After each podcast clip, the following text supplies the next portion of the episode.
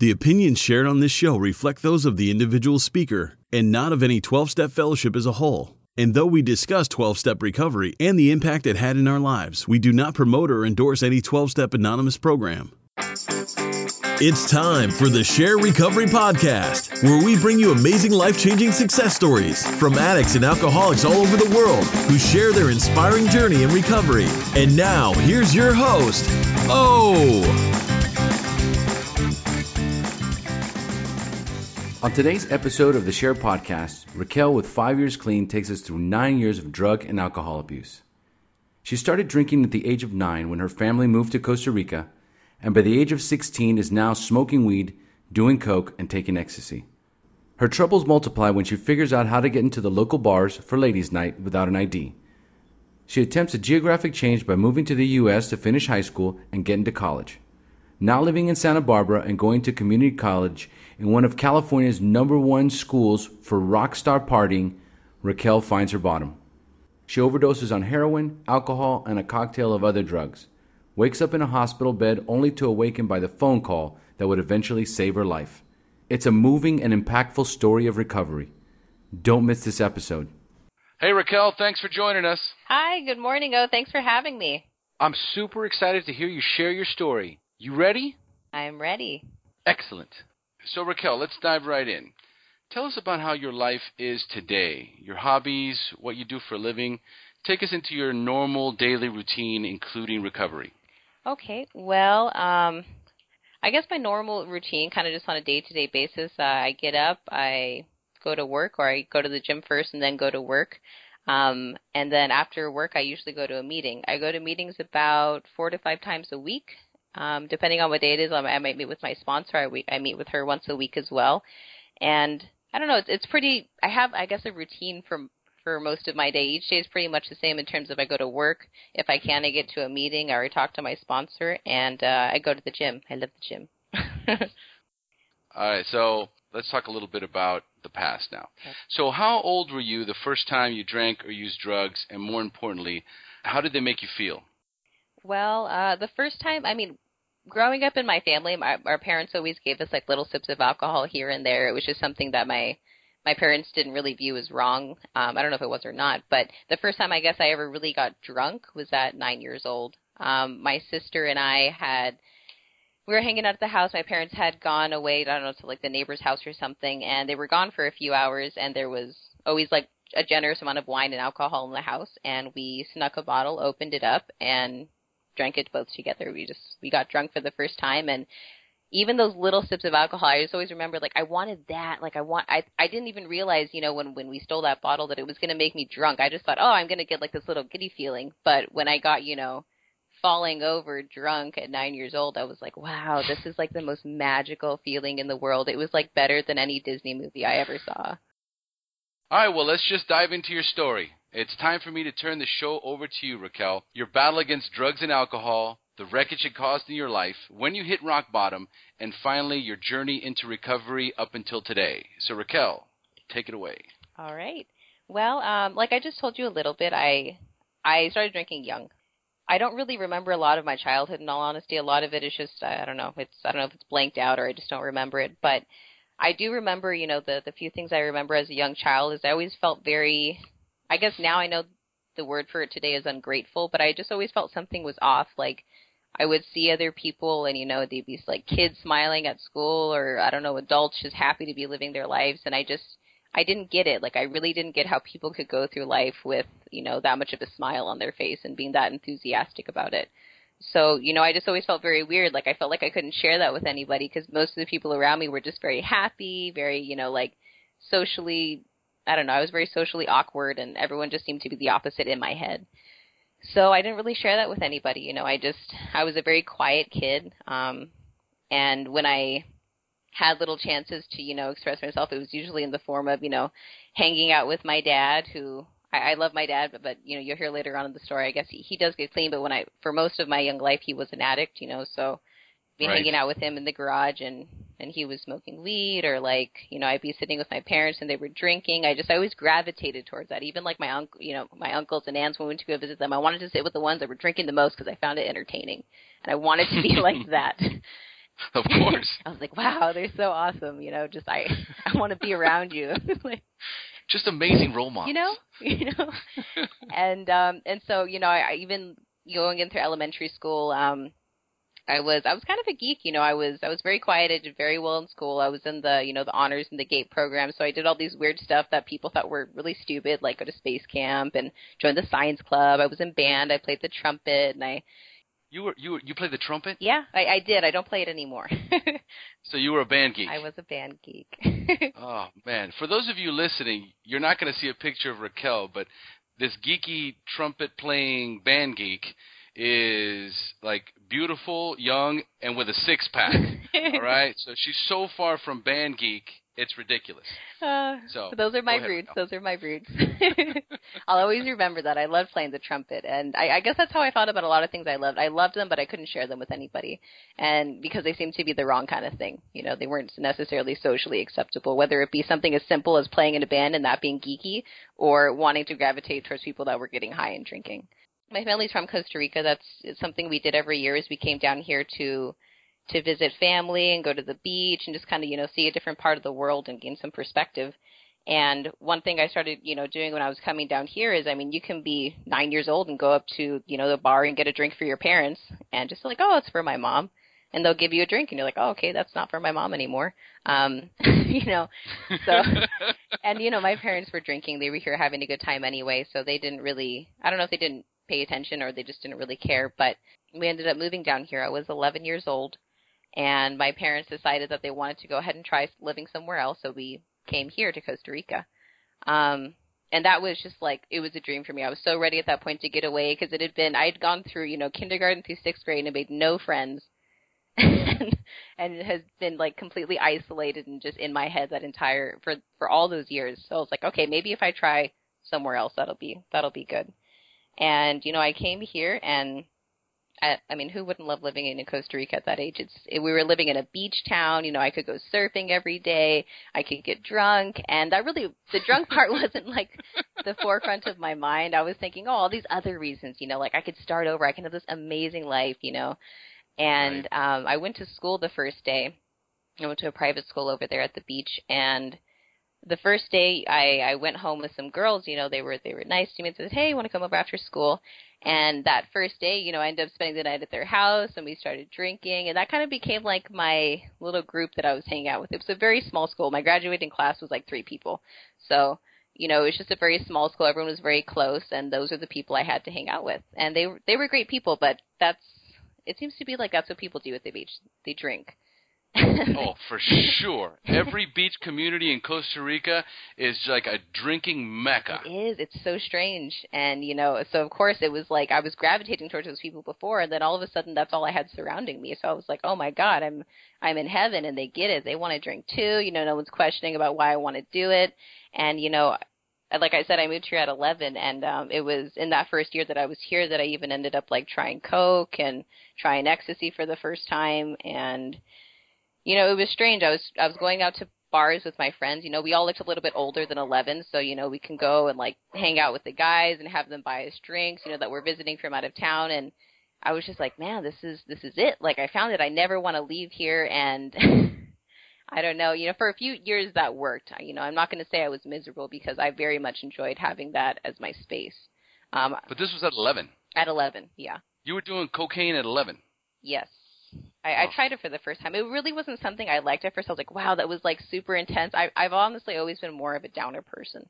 Um, I didn't like Right. being that like crazy up, you know, and just awake. I mean, really most of my life I wanted to be asleep. I didn't want to deal with what was going on. So that was a little bit too awake for me.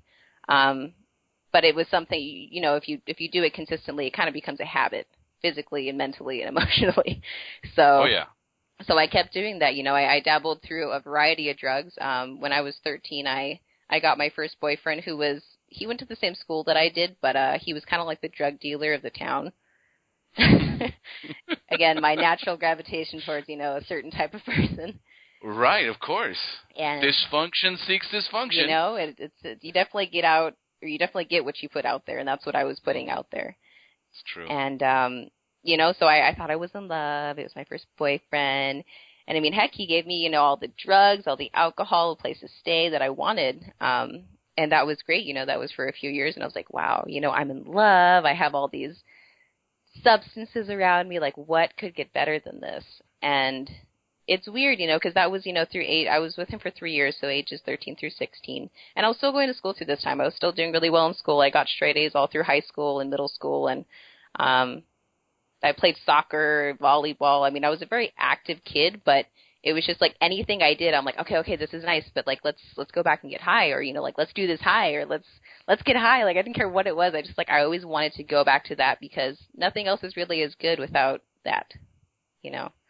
Right, right. And there was just a point where it wasn't even about being good. I guess I I can't really even tell you exactly where it turned. I just know that there was one point where I just started fighting with everybody, and I just started that that feeling that so many of us know as addicts, you know, of being uneasy and restless and just constantly irritated with that itch that you cannot scratch ever.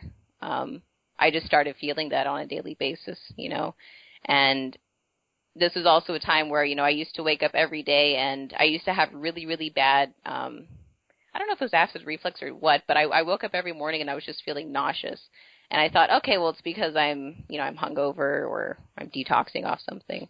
But I stopped using stuff for a while, and I and I still I woke up every morning, and I just it was this anxiety that just made me have rolling nausea, you know, from the moment I woke up until about twelve o'clock in the afternoon. And I just I just woke up every morning just feeling so incapable of handling my life. And this was about age 16 that this happened. It was about the time I broke up with my boyfriend because I just, I, again, you know, I was at that point where I don't think any of this is working for me, and I don't really know what else to do. Um, right. So I stopped for a while. That didn't end up working. So it was only a few months, but then I just I dove right back into it. I was like, well, that wasn't working. Let me just do what I was doing before. And uh, by this time, I when I dive or when I dove back into it, you know, then I was doing coke on a regular basis. I was taking ecstasy on a regular basis. I was smoking every day, smoking weed, drinking. I mean, at this point, I knew all the ladies' nights for all the different bars, so I went to a different ladies' night every night. Never had to pay for my drinks. I had it figured out. and this is, and again, this is at 16. This is at 16, yeah. Wild. And I did that for a year. Um, at this point, my father was getting into recovery, and my parents were getting divorced. Um, I didn't want to talk to my dad because, you know, prior to this, he was someone that supported me not supported me. You know, he didn't encourage me to do it, but I mean, if I saw him out getting high and he saw me out getting drunk, and be like, okay, well, don't tell your mom, and I'd be like, okay, oh, wow. you don't tell my mom. And it's like, okay, and we'll just go our separate ways. And all of a sudden, you know, like this this person that had my back and would, you know, co-sign my bullshit wasn't willing to do that anymore. Um, and that sucked. I was like, man, no, you've been on my side for all these years. Why'd you have to go to the other side? You know, he went to the dark side of my mind, and I didn't want to talk to him. It was, it, I, looking back at it, that's one of the things I think I did that hurt someone the most that I loved. You know, I completely shut him out. He, my parents were getting a divorce, so he moved out, and he'd come by. He's like, "Can we just talk? Can we just hang out? Can I still have a relationship with my daughter?" And I just basically said, "Fuck you. Um, you abandoned me.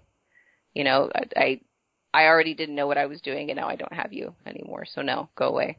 And that's just what I ended up doing with everyone in my life. You know, I, I tried to geographically geographically get away from that all, and I decided to go for my last year of high school to the states. Um, I wanted to go ahead and graduate early, just get my GED, and then start going to college because I was doing good right. in school, and I was like, okay, I think I can probably get into a good school. Um, so I went to my last year at uh, high school in Upland, California and it was kind of it was it was it was almost like a repeat of my elementary school. I was there for six months. I did graduate early. Actually, I didn't end up graduating early, but I was there for six months. I didn't speak a word to anybody, and I just got drunk every day. So without getting drunk every day, it was very much like a repeat of my elementary. I was just like, God, I just I I kept on landing on my feet in different places, and I just couldn't stand up is the way that I felt at that time. So, you know, right. I just, and I was living with my aunt and uncle and I'd be ciphering, you know, bits out of their booze and replacing the bottles and then just keeping ones under my bed. And I was like, this isn't working. This is just too much hiding. I felt like I was having to hide myself again after being able to be so obnoxiously free with my addiction, um, you know, in my, in my high school years. So I, I meant to graduate early. Um, I finished all of my work and then never. I, I did some online schooling combined with the schooling I was doing at the local high school, and instead of handing in the work at the end to get my diploma, I just I bailed and I went to college. so I never never ended up getting my high school diploma. Um, but you started college. But I started college. I started enrolled at a community college to go ahead and just get that stuff going because I wanted to Ah. complete the the English course that I needed the second semester. So I only had to do it in well in one half of the year instead of doing both parts of the year. So you know, I just I went to college. I actually ended up going to Santa Barbara City College. And I love Santa Barbara. It's a very beautiful place. I remember moving there and once again feeling, oh my God, this is a college party town. Everyone just wants to get drunk. You know, I had, I met so many people that were, you know, had ambitions like, I want to get drunk at least five times a week, but like blackout drunk, you know, and I just, I heard people saying that. I'm like, I found my people. This is where. Well, you were you were in Isla Vista, right? Yeah, well, no, I wasn't in uh, IV. I was actually a little bit outside because I didn't go to the the UC. I went to the city college. But did you party in IV? Oh yeah, I spent a lot of time there. I spent too much time there. Some of my I have some very dark memories from IV that uh that definitely helped me hit my bottom. You know, Okay, well, if you want to share a couple of those, we're we're more than we're more than happy to hear them. you know they're they're bits and pieces in all honesty, and I'll, I'll get to that in a second. Because really, when I first went to Santa Barbara, I I fell into a group of friends. I went to a kickboxing class. That was my first class in, in my summer semester, and they were just really nice girls. You know, they didn't drink, they didn't party, but they they were nice, you know, and they they really seemed to like me, and they took me under their wing, and they're like, hey, let me show you the town and different places, and so I stopped for a while. You know, I, I was I was smoking at home, but I mean, I was like, okay, I can keep this tame, and that was for the summer when I first got there, and I don't know, I don't know what happened. There was just like this. I was walking in the street. I had a job. I was working there, like at one of those kiosks that sold like hair curlers or something, like. And I was walking through the outdoor mall, and there was this guy playing guitar, and he's his he had the most beautiful voice and was playing this super nice song and I was like, Oh my god, like, you know, that sounds so nice and he's like, Well come inside, I'll buy you a drink and I'm like, Hmm, he doesn't know I'm twenty one. You know, I'm in the States at this point. I'm like, I'm legally able to drink in Costa Rica, but do I really care? No. He's buying me a drink, so they they won't ask me for an ID. So I'm like, Okay. And I sat there and I sp- I ended up spending a lot of different nights there because they had a very nice wine list and you know, guys bought me drinks.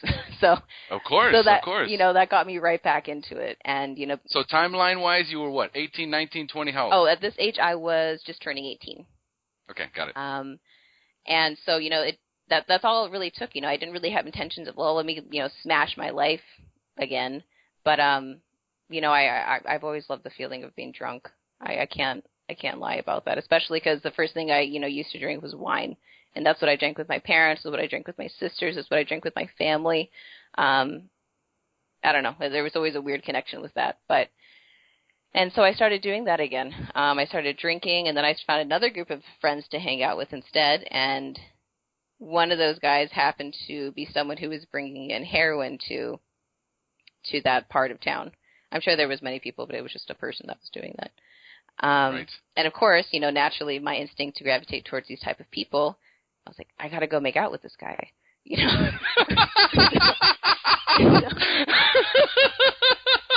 I'm not going to be mean. Like I'm going to be mean actually. I'm he was not the most attractive guy, but but he was kind. Did it even matter? No, he was a very kind guy. Okay. But the most attractive thing, let's face it, in the end, was that I found another way. I didn't think about it at this point in time, but I was just like, I want to spend time with this guy. You know, this is. I just thought like this is natural. This is me. This is me being true to myself. I always told myself that. I just want to hang out with who I want to hang out with. Why would I deny myself that? It's being true to myself. Today I have a very different concept of that, but that's what I used to tell myself, ironically. Um, so yeah, I started hanging out with the crowd like that. Um, and I, I got into heroin. Honestly, I, I smoked it a lot more than I ever shot it. I probably only shot it like two or three times. The needle stuff always scared me. Um, but smoking it, I was like, wow, like this is amazing. You know, amazing in the fact that like I said, like I had always just wanted to be knocked out from life. Like I can be here, but I don't really want to be here. And that's exactly what I was able to find with heroin. Um, I didn't mind being asleep most of my life, and this was actually letting me fall asleep in my life. So I was like, no kidding. wow, like this is, I mean, I just, I cannot describe to you how in love, like, I, I've never felt up until I got clean so in love with something in my life and so grateful. That was the gratitude I had before I got clean. I'm like, wow, thank you, God. Like, thank you for giving this to me. Like you really love me. like you know, delusional. Oh man, deluded on another level, man. You know, I thought, wow, you know, like that's that's amazing, you know. And so I I just I started hanging out with this group of people who, like I said, you know, they they just had ambitions of they were there to party, and um, this is the first time in school that I, I was going to school at the time still, and this is the first time in school that I, my grades actually started slipping. For the first time in my life, like I got an F in school. I was so ashamed. I'm like, what is happening to me? Why is this not working? It's always worked.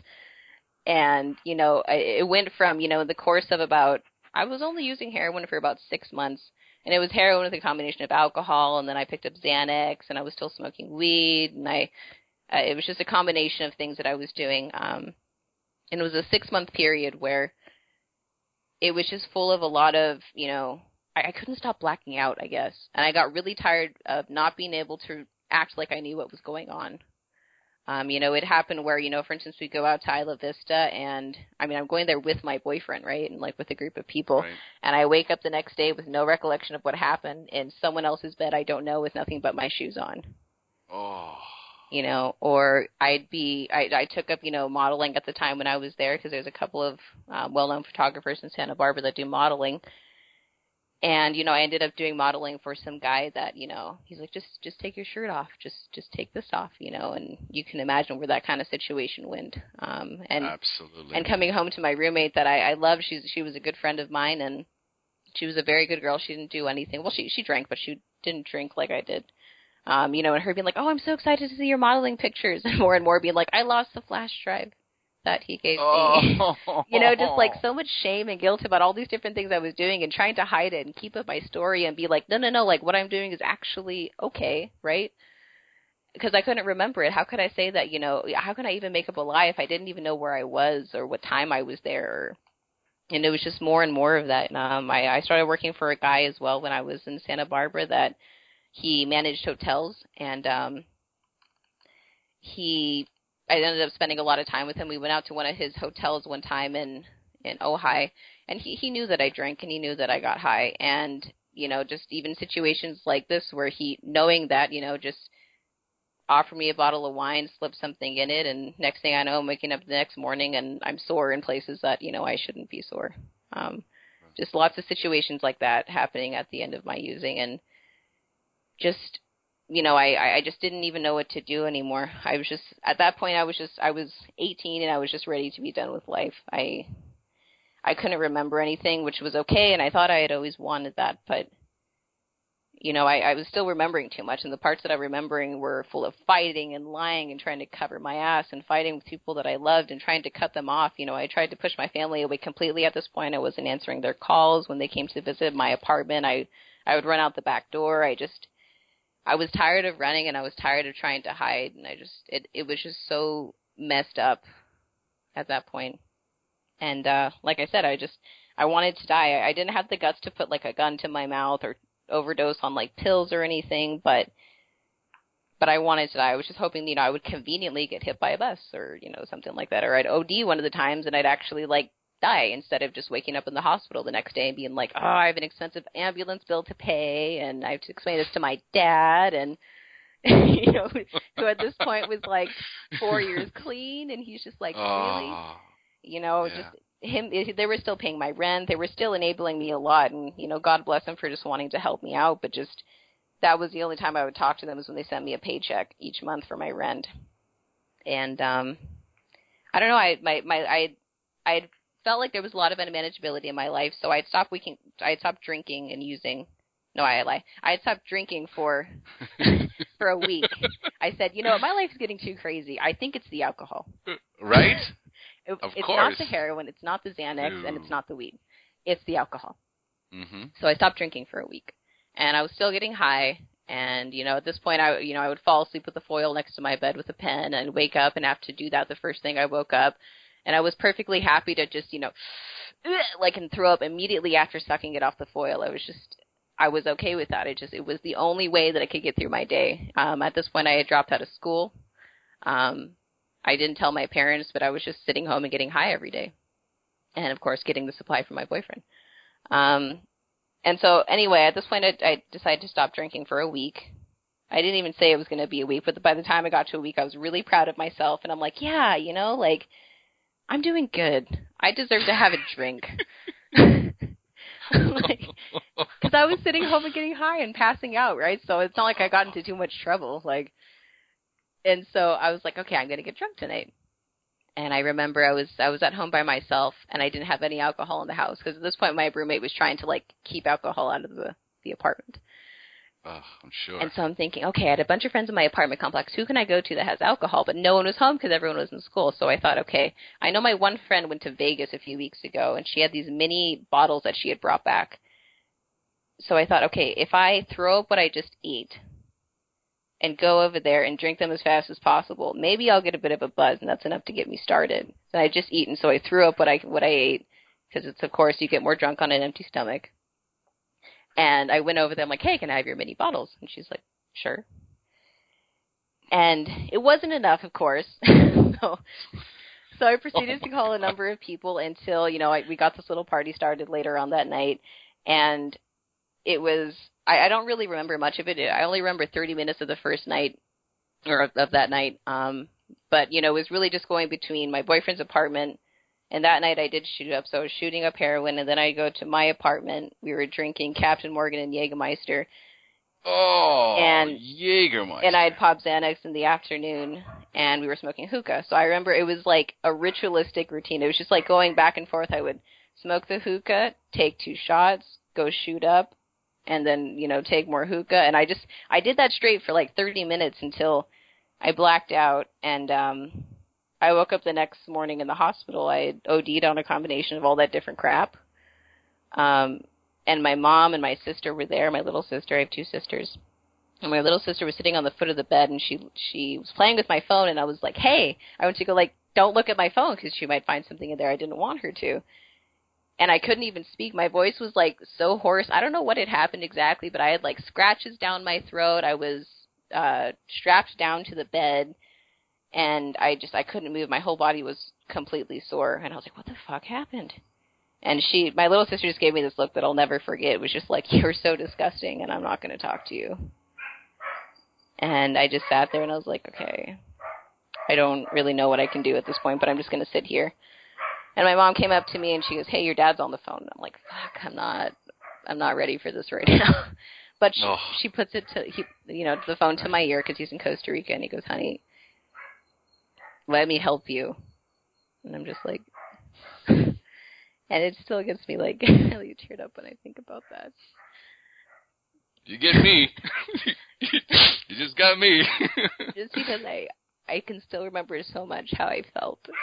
You know, just like, okay, fine, I'm just gonna let my guard up for a second and say, okay. And I said, okay, you know, I said, what do you want me to do? I said, I, I think I need to go to a place where I just, I, I can't do this on my own. I, I need you to like put me in a place where they won't let me use. And so I said, okay, I'm going to find a place. And, you know, after that, I, I hung up and I went to the bathroom and I remember just looking in the mirror and I hadn't looked at myself until this, but I looked in the bathroom mirror and I couldn't even recognize myself. My face was so swollen. I, I, it's, I literally could not recognize my nose, my cheeks, my forehead, anything, because I was so swollen from the alcohol or whatever it was that um, I couldn't, I couldn't even see myself in in the mirror. You know, which is like, fuck, okay. It's a good thing I just said yes to something other than what I've been doing. And I don't remember much after that. I went to my mom's house to detox. My mom recently reminded I, me the other day when we were talking that, you know, I was just like a baby again. You know, I, I couldn't even wash myself. I was detoxing and throwing up, and I was just shaking and so sore. She had to bathe me for for like the first two weeks because I couldn't even like shower myself. Um, I was really mean to her during that time. I just wanted, I just you know, just just let me use one last time, mom. Just give me please like a drink or something. Like I'm dying. I didn't use anything to detox. Um, they didn't think I needed it, so I didn't use anything. I just painfully and horribly detoxed in my mom's bedroom for two weeks until I got to go to rehab here in Costa Rica. Um, I don't know if we're allowed to name names on here of recoveries or anything, but I went to a, First names. okay, so I went to Jim's rehab in Costa Oh yeah. Rica. Oh, oh, oh, no, you can talk about the rehab. Yeah, Ah, sure. We, absolutely. I can say the re- name? uh, re- oh yeah, yeah, yeah. Okay. So I went to Costa Rica Recovery in, in in San Jose, Costa Rica. And I got through, and I don't remember much of that time. In all honesty, I don't remember much of my detox. I don't remember much of my first week in rehab. Um, but I know that when I sobered up, there was so much that I did not want to deal with, and I found a very good way not to deal with that. I started just acting out on my old behaviors again, minus the using. I started using guys, hooking up with guys in the rehab, or escaping from the rehab with you know my friends, or you know just trying to pull shit that okay, you're in rehab, why are you doing that? you know? I'm like because I didn't want to think about why I was there. You know, I didn't want to talk about the source of my problems. And I one thing I do remember actually about that time is that on the plane ride over, um, someone had given me a book. It was the AA book, um, actually, the the big book. And I was reading it and highlighting it on the plane ride over, stuff that I thought, okay, if I say this to the therapist, she might be okay with me staying for only 28 days. Oh, just conning from the start. Of course. I'm like, I want to oh. be here, but I don't really want to be here. I'm going to count down the days, you know, and just sitting there and being very adamant that, look, I'm staying for 28 days, Jim. There's many efficient rehab clinics in the U.S. that do only 28 days, and they have success rates. Okay, none of this 90 days bullshit. let's do this and let's do this right.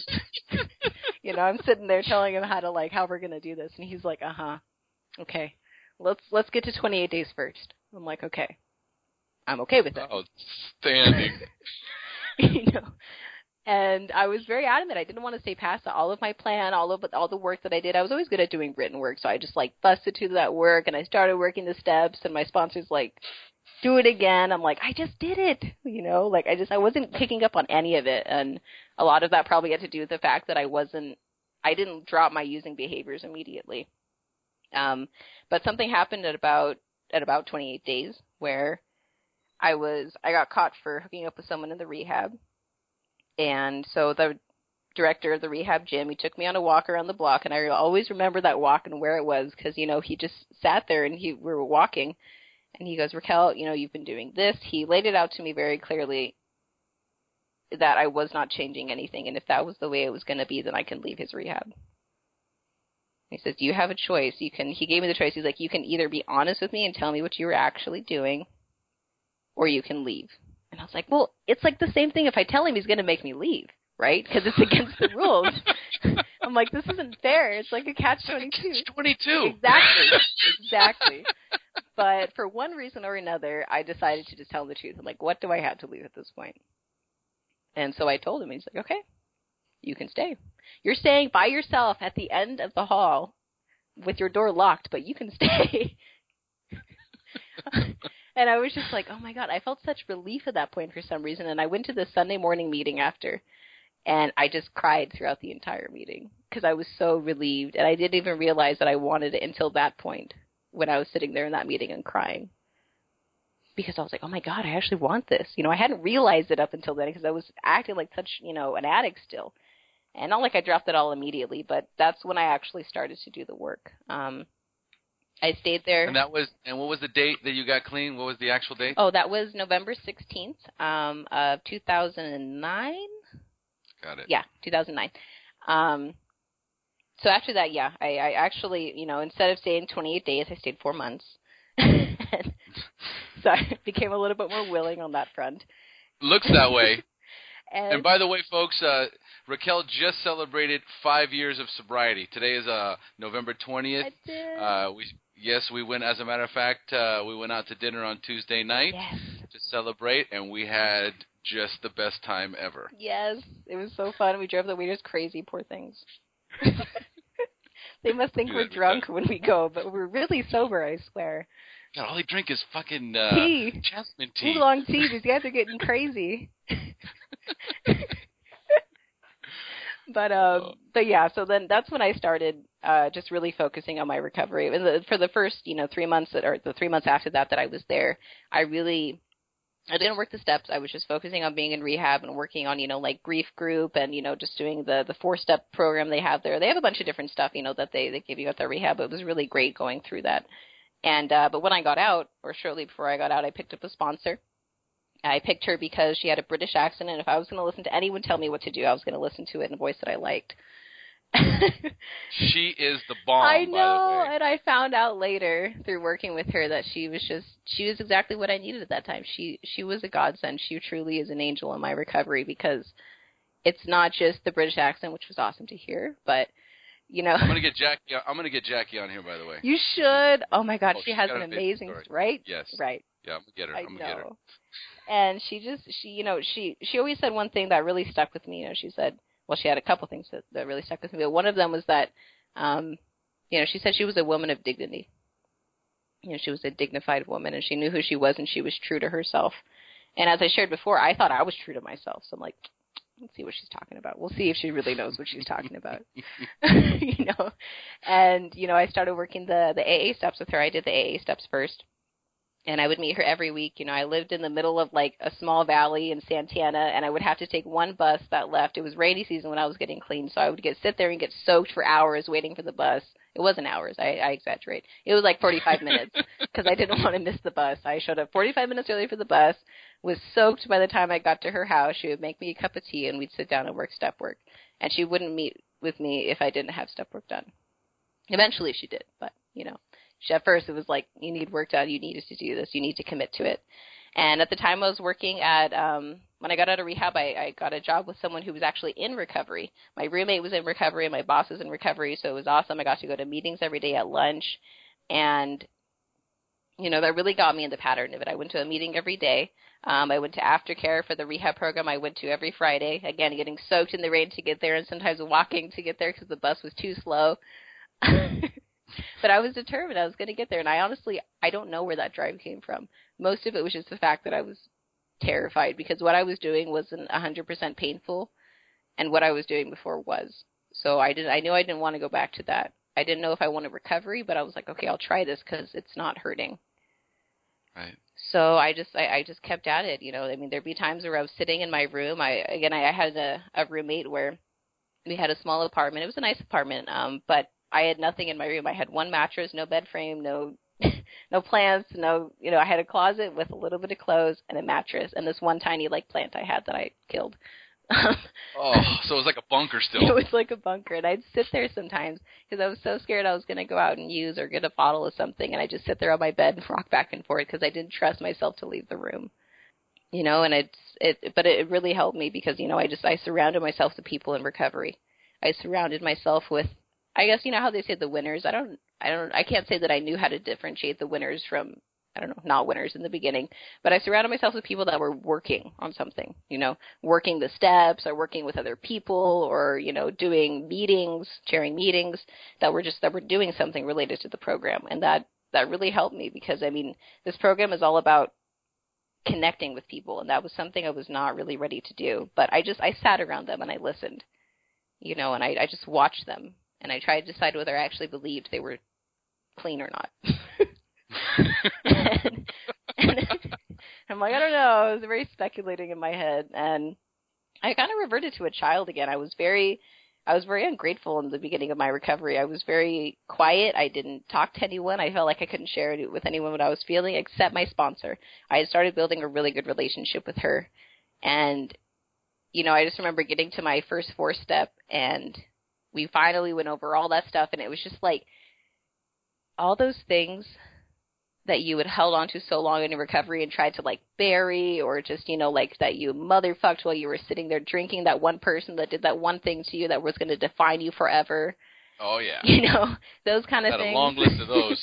you know most of us do and you know i remember going over all of that and going over the last one and her her little ritual with it with which she did with her sponsor and what she did with her sponsees was you burn it at the end and I remember just being like, "Oh my god, I get to burn this paper! I can't believe I just went over all this stuff. I never thought I'd ever share this with anybody." And I was going to go to the meeting and share about it. And it was rainy season in Costa Rica, and I'm sitting there outside on her balcony trying to light it, and the paper would not catch. I'm like, "Are you serious? You won't let me let go of my resentments? Like something is happening here?" But finally, I had my final resentment was with that damn lighter. No, I'm kidding. but it finally caught and I remember just going to the meeting and being like, guys, like I did it. I did something. I did something that, you know, I looked at the steps when I first got there and I was like, I'll do like this one, this one. Oh no, no, no, I'm not doing that one. Like I'll try this one, maybe, you know. And the four step was definitely one of the things I was like, no, I'm not doing that.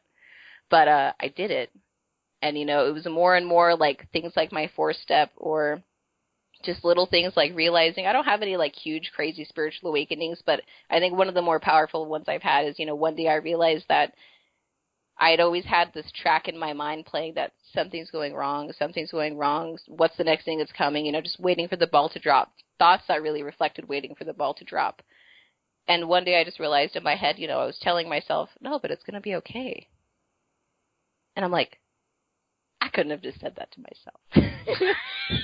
I, don't, I don't say that, okay? because I just honestly didn't believe it. It wasn't even something like, you know, that I had said to myself out loud, but just my inner thoughts and that inner track that plays in our head about different stuff. It was always waiting for the ball to drop, and I, I slowly started realizing that I was able to tell myself it's going to be okay, and that I actually believed it. You know, it wasn't just regurgitating something that someone said to me, which was out of love, but I had never believed it. You know, when someone told me it's going to be okay, I'm like, really? Because I have a lot of, you know, evidence to the contrary that it's not going to be okay. so, I, you know, just little things like that. That it's just it's been so crazy to really see my mind and my beliefs and myself, like the person I really am, change. You know, and I I'm a huge advocate of the steps. I absolutely love the steps. AA, NA. I'm working the NA ones now. They're long as hell, but I don't care because I got a lot to work on. And well, those steps saved my life dude. in the NA step working guide. It took me four years to finish those 12 steps in the step working guide. Saved my oh, life. Oh no, I've been working on them for two years and I'm only on step five.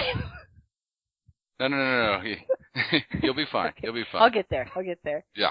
But, you know, just they, I don't know, I, I never would have thought that this program and the suggestions and, you know, taking 12 simple steps and following 12 simple traditions and connecting with people and getting a higher power, like, I did not think that that was the road to happiness that I wanted.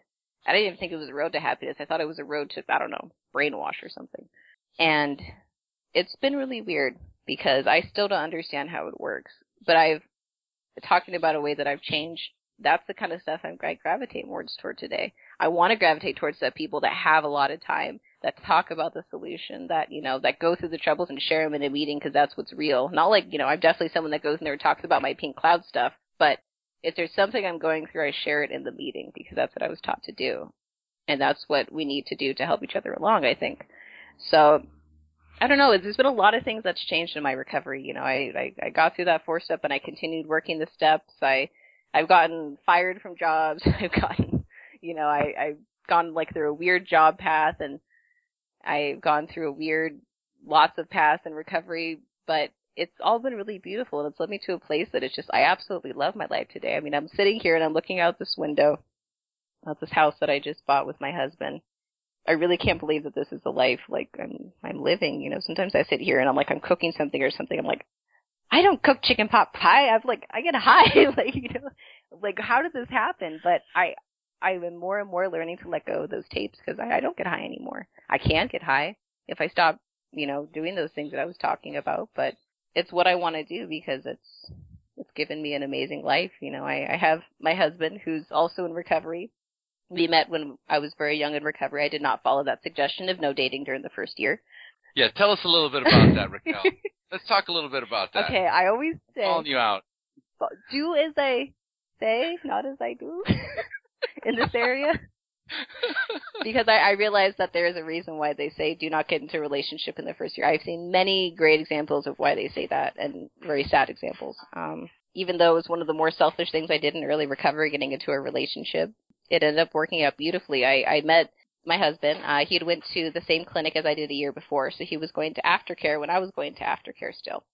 Um, and really, we were just friends at first. You know, he, he was someone that I really related to, like the way that he shared his story, the the certain like resentments that he had, and the struggles that he had on a daily basis, the things that were really hard for him and made him tick. Like those are things that I really related to. So I wanted to go up and talk to him, but like the first time I went up to talk to him, he didn't say anything to me, and he turned the other way. Boy, you know, no, that doesn't sound like him at all. no, no. he is a man of few words. and um so I was like, okay, all right. You know, I I'm not going to push myself on him, which was a huge step for me at that point. Um, because I was used to pushing myself on any guy I could to get anything out of them. Um, but eventually, you know, just after I guess showing up for a few weeks and months, and he started trusting. Okay, maybe she's actually taking this seriously. We started talking, and you know, we'd go out in groups together when we first got clean, uh, with a bunch of people, you know, that were, you know, maybe had like a year or less, and we just all hung out and went to like different things, and you know, just tried to be normal young people, which didn't really work, but we tried. we tried really hard. You know, one one thing that was really huge is I remember that he had a girlfriend when I first met him, and even though I really liked him, I thought I respect this guy too much to uh to do anything like that. So I'm just gonna sit here and be his friend if I can. Just be a fellow re- recovering addict. I was like, wow, okay, well, I'll just I'll just do that, I guess. And I remember he broke up with his girlfriend, and I was like, no, but you got to get back together with her. She's so nice, like she's normal. And he didn't want to, so he didn't listen to me. But that was okay. because I'm wondering if there was any motives behind that. I'm just, I'm just wondering because it was early in recovery, so you know, anything's possible. It's possible, and eventually we did end up getting together. We, it was funny. That was the first guy I ever dated. We went out on dates and we talked to each other and we were friends first and it was weird because you know a lot of the times when we went out we just talked about recovery stuff it's not like we were sitting there and you know like oh like you're so cute i don't know like i'm very bad at flirting but you know but it was just about normal stuff you know just like well normal for us right like i'm going through a four step and i hate my sponsor like there you go you know there you go perfect or, very normal or i don't want to go to a meeting and my sponsor's telling me to go. You know, just like I don't know, just early recovery stuff that I guess that we talk about. And it was just really about that, but we'd, you know, start going out more by ourselves. We eventually ended up getting together and we we were dating for a few years. Um I think we dated for like I guess two and a half years. We were living together and he was working his steps, I was working my steps. There was a time that I had to just kind of be like, You gotta go away, I'm working my four steps, I'm going through a dark time right now and it was nice because he understood that, you know, like He's like, okay, I get that. He had already gone through his four step. He's like, cool, take your time. I don't know. I guess, you know, one thing has led to another and we ended up getting married a few years ago. Oh my God, it's almost three years ago now. No, it's almost two and a half. Anyway, we ended up getting married and that's been a huge testament to my to my program as well because one thing that I really resented was uh relationships. I didn't think they worked out. I didn't think people fell in love and I didn't think people were faithful to each other or honest for that matter in general. Um, so of course, you know, every relationship I started, whether it was romantic or not, was on the premises of, you know, fuck you. And if you want to work from with me from that basis, cool. But you know, or I don't trust you. And it's it's been so weird because it's not just you know my rela- romantic relationship. It's you know relationship with my first sponsor and now my second sponsor, and you know really great friends that I have in recovery that we don't have anything to benefit from each other other than the fact that I trust you and I want to be there for you. And that's weird for me to say that, but especially in a romantic way because I didn't have that example of that at home. You know, I grew up in a household where my mom did not love my dad and my dad did not love my mom. You know, they were in it for the kids and eventually not in it at all. So it was the scariest thing for me to take this step, but you know, I I really learned a definition of love in this program and I knew that's, that's what I've had for my husband. And so, uh, you know, I, I want to spend the rest of my life with him. It's it's been an amazing journey. You know, we've gotten clean together. We've seen each other at our worst. I mean, like our worst, like oh yeah, you know, really bad. Um, but we found love in that place. It was it's it's a really strange and beautiful and weird thing in my head, but I'm just grateful that that was my experience because it could have ended very differently. So my my husband will actually be celebrating six years in December, which I'm very yeah, excited I'm for. Yeah, I'm very excited too because I want to get him on the show. I know. It'll be a very stoic story. Okay. he, he he does have a good story. He does. Love that kid. I know. He's such a great man, you know, and it's it's crazy because it's in the relationships that I have like with the one with my husband or my sponsor or my friends that I get to really see like, you know, the kind of person that I've become today because, you know, I was talking about it with someone on my anniversary. It's like my life on its own is is pretty great today and like the change that I've made is amazing. But when it becomes breathtaking to me and spectacular is when I look at it in terms of the relationships that I have with other people. You know, the love I can have for them and the honesty that I can share with them and I don't know, just show myself without really being afraid because I never had that ever until I got into this program. And it wasn't even at first. It took a few years to even feel comfortable being like that. Truly, I would still maybe say like, oh, I don't want to laugh like that because I don't know because I'm weird, and I think that that was bad to laugh a certain way because my mouth looked funny, you know, or I didn't know how to go transition from smiling to not smiling because I thought that was a weird transition face. Like I'm very socially awkward, but I can now be myself and not worry about those small little, you know, things around other people, which might sound small to certain people, but it's huge for me. That's huge for everybody. You know, and I know we all have our stuff like that. Like that might not be everyone's, but we all have those small things. There's just so many layers. I mean, I, I'm only, I feel like you know looking at the tip of the iceberg when it comes to recovery but i i just i want to keep looking at it you know i want my second round of steps i have a, a different sponsor that was a whole process of you know like you you you, you learn to bare your soul to one person right and then you're like i gotta bare it to another but like i thought i did that already i just i wanted to work the steps again because the first time like i said it was all about that um those things that were so obvious the stuff i had carried with me for so long and then the second round of steps has really been about my behaviors and the the fears that i still have i mean i uncovered a huge one in this four step that i just went over the just the basic fear that I'm never going to be good enough. You know how much that fear really still seeped into every area of my life, my relationships, my job, my you know everything. You know with my dogs. I mean like it's like it was everywhere.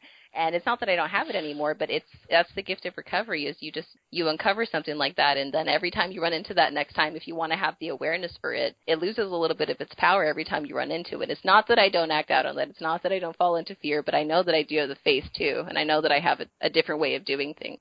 I know I don't have to be always full of fear or that I have to, you know, be a workaholic or anything. I can change that stuff. Heck, if I can change the fact that, you know, I, I don't want to get high anymore and become a completely different person, why wouldn't I be able to change stuff like that? And that's really what I'm seeing this second round of steps. It's weird, but I like it. Very strange. I didn't think that was what's going to happen when I got into this program. I didn't really know what to expect, but I knew that I just I couldn't keep going like I was going because I wasn't dying conveniently. So I had to find something else to do. I have my higher power, which I did not even mention enough in this this talk, but that's been amazing to try to you know connect with that because I never had a higher power. I I dabbled in spiritual stuff, but it was more like religious stuff, and now I have something that's more personal to me. It's actually mine. It's something I feel comfortable talking to, and I do. You know, I've been trying to get into meditation recently. That took me like five years to get into because I couldn't sit still and quiet my mind. Nobody can. but that's what I learned. It's not about quieting your mind. It's about learning to watch the thoughts go by and just being an observer. Well, that's what I Sure. think. I don't know. There might be some more to it than that, but that's what I'm learning right now, at least. And that's become a lot more attainable because I can sit here and pray and pray and pray, but if I do no listening and no awareness, then you know, it's I don't really think that's what the program is about. That's at least what I've been told. So yeah, you know, just with my my higher power and my family and my my program and my beautiful fellowship and my sponsor and my friends and my sponsees and I don't know, it's it's been a beautiful ride this year and these last few years. I mean, I didn't think I could have a life like this, like I said, but I do, and I'm almost scared to find out where it's going to go because I do still have that fear of when the ball is going to drop sometimes. But I don't need to go there. I just stay there for less time, I guess, today. And that's my story. And that's about Ah. it. oh my God. I have been so looking forward to recording your story. oh. And I'll tell you this it's that moment, that moment that you shared about right at your bottom when you're in the hospital. And I'll never forget it. I remember the first time that I heard it, it brought me to tears then, brings me to tears now. Me too. I I felt you. I felt you, and it was it was so emotional, so powerful, and it's those moments that we share with others that are so impactful, and they save people's lives. They so can relate to that moment, to that bottom, to that pit of despair Mm. where you've just you've just got no more will to live. You've just lost your will to live, and Yeah. I absolutely related to so much of your story. uh, my my sister went to. I lived in California. My sister went to UCSB. No. Oh yeah. I did that Oh like yeah. I partied like a madman Dude, that place is in dangerous. Isla Vista. Oh, you know, it was just absolute pandemonia, you know, and I just remember when my sister was in college and thinking to myself, God, this is so awesome. Like this is it, man. Forget about studying. Um, I know. it's just rock star. I know. Oh my God, it's just it is. It's absolutely amazing. So again, thank you so much for sharing your experience, strength, and hope with us, Raquel. I'm glad to share it. Thank you for giving me the opportunity. So the closing part of our show, I call for the newcomer. Ooh. All right. Okay. So. Uh, I'm going to ask you five questions about your early recovery, and you're going to respond with inspiring and insightful answers you can share with our newcomers. I will do my best. All right. Excellent. So, number one, what was keeping you from getting clean or staying clean when you first got introduced into recovery? I think the biggest thing was the fact that I was it was my age. Um, when I first came to to rehab here, there wasn't really a lot of people my age. Um, the next closest person was I was 18, and the next first closest person was 24, and after that, it was quite a gap. So that was hard. I told myself, oh, I don't belong here. It just it just you know, I'm just going to stop this little thing for right now because I'm in college. It's what people do. But no, not all college members, you know, drop out of college and, you know, sit home getting high all, all day. so there was that, you know, reality adjustment that someone gave me, but that was definitely a factor. My head kept going back to the, but I'm so young. Mm-hmm. Um, but when I really looked at the facts that it didn't matter my age, it was, you know, where I was at emotionally. I had more of an emotional bottom and I, I couldn't deny that. I couldn't deny the fact that I wanted to die, so that let me know that I belonged here. Perfect. Okay, at what point did you have a spiritual awakening, that aha moment in recovery when you accepted that you were powerless over drugs and alcohol, but for the first time had developed the hope that you could recover? Hmm. I think it was kind of like the one like I, I, I had shared earlier. You know, it's I don't even really I can't tell you the date, I can't tell you the time or even the year, but well, it was my first year. But it was just, you know, a moment I was sitting there and I think it was actually after I had lost my first job. We had been outsourced to a company in India and I was just like, but my English is excellent, and what am I going to do now? And like, you know, why did they let me go? And I just, I didn't know where I was going to go from there because I had no experience with trying to, you know, I, I didn't have a good resume. I mean, I had quit every job that I had or just not showed up one day, and you know, so I didn't have any great references or anything. I was like, what am I going to do? I don't even have like a, a high school diploma, but it's going to be okay. Like something will work out. And I'm like, oh, I don't think I've ever told myself that before, you know, or even believed it. Maybe I said it in passing, but I didn't really, it didn't phase me because it's not like I, I believed it, you know, but it was just really those moments where I started realizing that the tape in my head had changed from something's going to go wrong, something's going to go wrong, you know, who's going to fuck me over next, what am I going to have to do next, what I'm going to have to do to, you know, make this happen, to it's going to be okay. Something something will pan out. Actually, that's a very beautiful realization in recovery. It's going to be okay. My higher power is never going to give me anything that I can't handle. Yeah. Do you have a favorite book you would recommend to a newcomer that you read in early recovery? Well, yes, I do. Well, I have two. I have the uh, what is it called? The Living Sober book. I don't know who it's by, but it's called Living Sober. It's it's more of an AA literature, and I like the big book a lot just because, you know, it talks about like the history of it and it really it goes to show you how long people have been struggling with this problem and it goes to like show you that if it was not for the part of one addict helping another and sharing their experience with another that this program would not work because it talks about all the other, you know, different ways that they tried and how they didn't work and how he's just like and then he drank again and then he drank again and then I mean you've read it, you know what it's like. and then, you know, it just goes through all of that history and really shows you where the roots are from. Um, and actually, I have another one. I, I lie. And then it's um, it's an NA approved literature. It's called The Journey Continues. It's something that they came out with a few years ago, and I've just it's a it's a bunch of collections of of different things, but it's a really great book too. So those three are my favorite. Perfect. Thank you. And what is the best suggestion you have ever received? Keep coming back keep coming back not just when you relapse um, on drugs if you if you do um, but keep coming back because you will relapse on behavior. You will mm-hmm. do stuff you need to share with other people. Life will throw stuff that you need to share with other people and if you don't you're just going to sit there and have it in your head and go over it a million different times and imagine all the horrible scenarios that are going to happen. Yes that's very true. And if you could give a newcomer only one suggestion what would it be? Keep coming back I'm really big on that one. No, no, keep coming back and work the steps. Don't leave five minutes before the miracle. Amen. All right. Great suggestions, Raquel. And before we say goodbye, I have one more question for you. Sure. Of all the meetings you have attended anywhere in the world, which group is your favorite, and where is this group located? Oh, that's easy. It's the Women's Vigilance Group um, in San Jose, Costa Rica. It's at 7 p.m. on Tuesdays and Thursdays, if anyone's in the area. All right, we have now reached the end of our show. Thanks for joining us. And as we say here in Costa Rica, pura vida. Pura vida. Thanks for having me. Thanks again, Rocky. Bye, honey. Bye. Thank you for joining us on the Share Recovery Podcast. To check out the show notes page on this interview or to thank our guests for sharing their story, go to www.thesharepodcast.com. While you're on the website, don't forget to sign up for our free newsletter to stay up to date on the latest news, podcasts, and interviews. Want to be one of our guests and share your story? Then go to our website and click on the Share Your Story button. We share our inspiring recovery stories every Tuesday, so subscribe to our show on iTunes or Stitcher Radio to get your free weekly download. We'll see you then.